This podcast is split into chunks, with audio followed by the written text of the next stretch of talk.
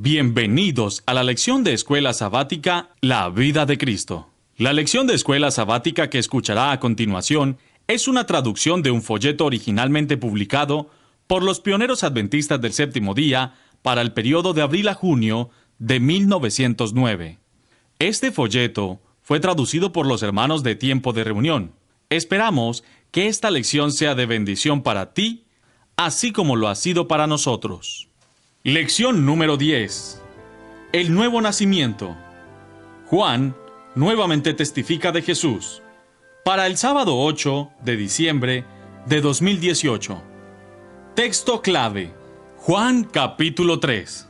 Había un hombre de los fariseos que se llamaba Nicodemo, un principal entre los judíos. Este vino a Jesús de noche y le dijo, Rabí, sabemos que has venido de Dios como maestro porque nadie puede hacer estas señales que tú haces si no está Dios con él. Respondió Jesús y le dijo, De cierto, de cierto te digo, que el que no naciere de nuevo no puede ver el reino de Dios. Nicodemo le dijo, ¿Cómo puede un hombre nacer siendo viejo? ¿Puede acaso entrar por segunda vez en el vientre de su madre y nacer? Respondió Jesús, De cierto, de cierto te digo, que el que no naciere de agua y del Espíritu, no puede entrar en el reino de Dios. Lo que es nacido de la carne, carne es, y lo que es nacido del Espíritu, Espíritu es. No te maravilléis de lo que te dije, os es necesario nacer de nuevo.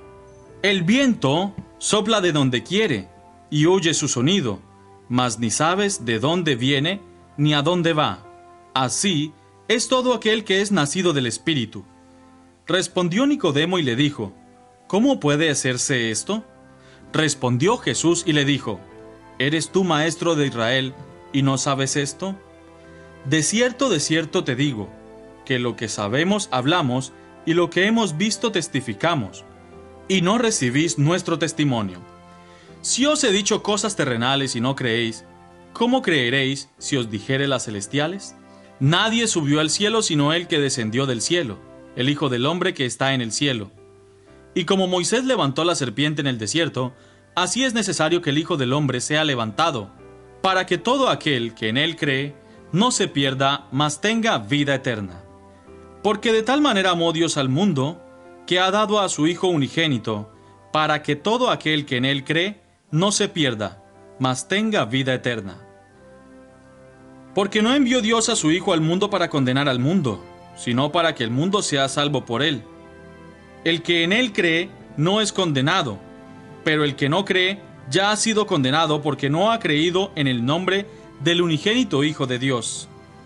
Y esta es la condenación, que la luz vino al mundo y los hombres amaron más las tinieblas que a la luz, porque sus obras eran malas. Porque todo aquel que hace lo malo aborrece la luz, y no viene a la luz, para que sus obras no sean reprendidas. Mas el que practica la verdad viene a la luz, para que sea manifestado que sus obras son hechas en Dios. Después de esto, vino Jesús con sus discípulos a la tierra de Judea, y estuvo allí con ellos, y bautizaba. Juan Bautista también en Enom, junto al Salim, porque había allí muchas aguas, y venían y eran bautizados, porque Juan no había sido aún encarcelado. Entonces hubo discusión entre los discípulos de Juan y los judíos acerca de la purificación. Y vinieron a Juan y le dijeron, Rabí, mira que el que estaba contigo al otro lado del Jordán, de quien tú diste testimonio, bautiza, y todos vienen a él. Respondió Juan y dijo, No puede el hombre recibir nada si no le fuese dado del cielo. Vosotros mismos me sois testigos de que dije, Yo no soy el Cristo, sino que soy enviado delante de él.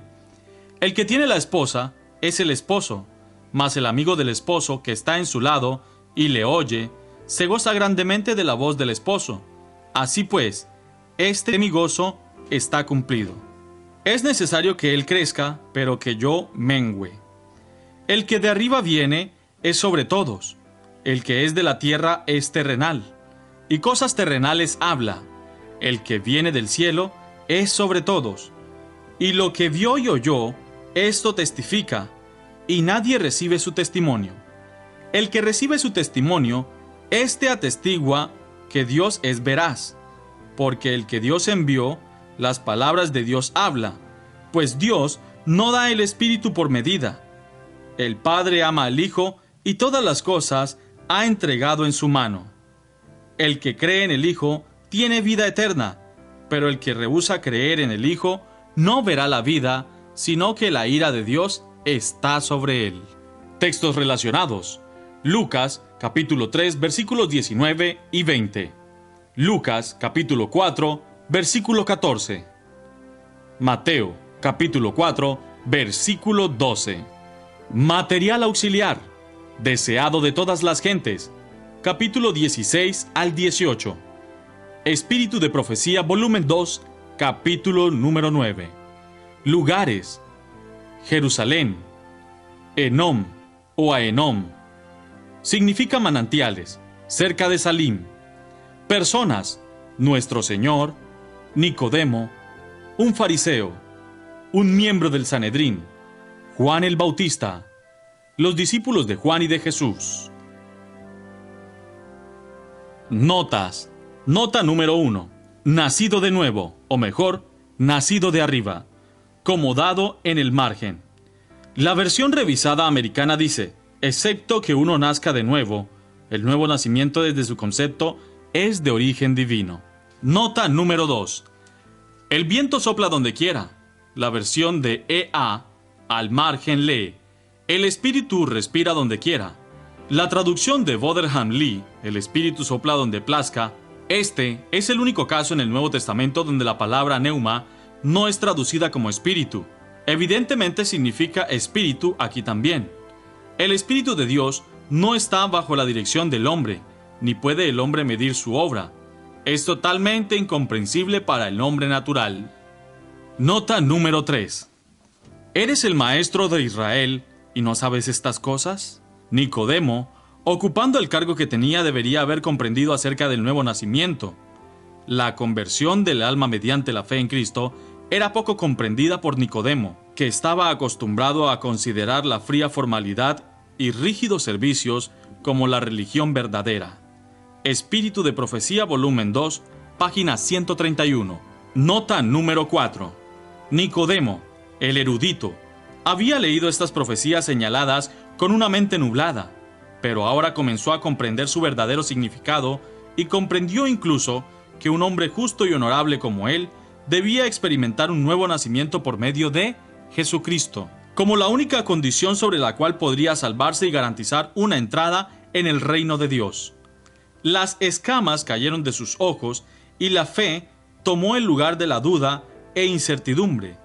Rayos de luz transmitidos desde la entrevista secreta en el monte, iluminaban la cruz del Salvador. Espíritu de Profecía, volumen 2, páginas 132-125. Nota número 5.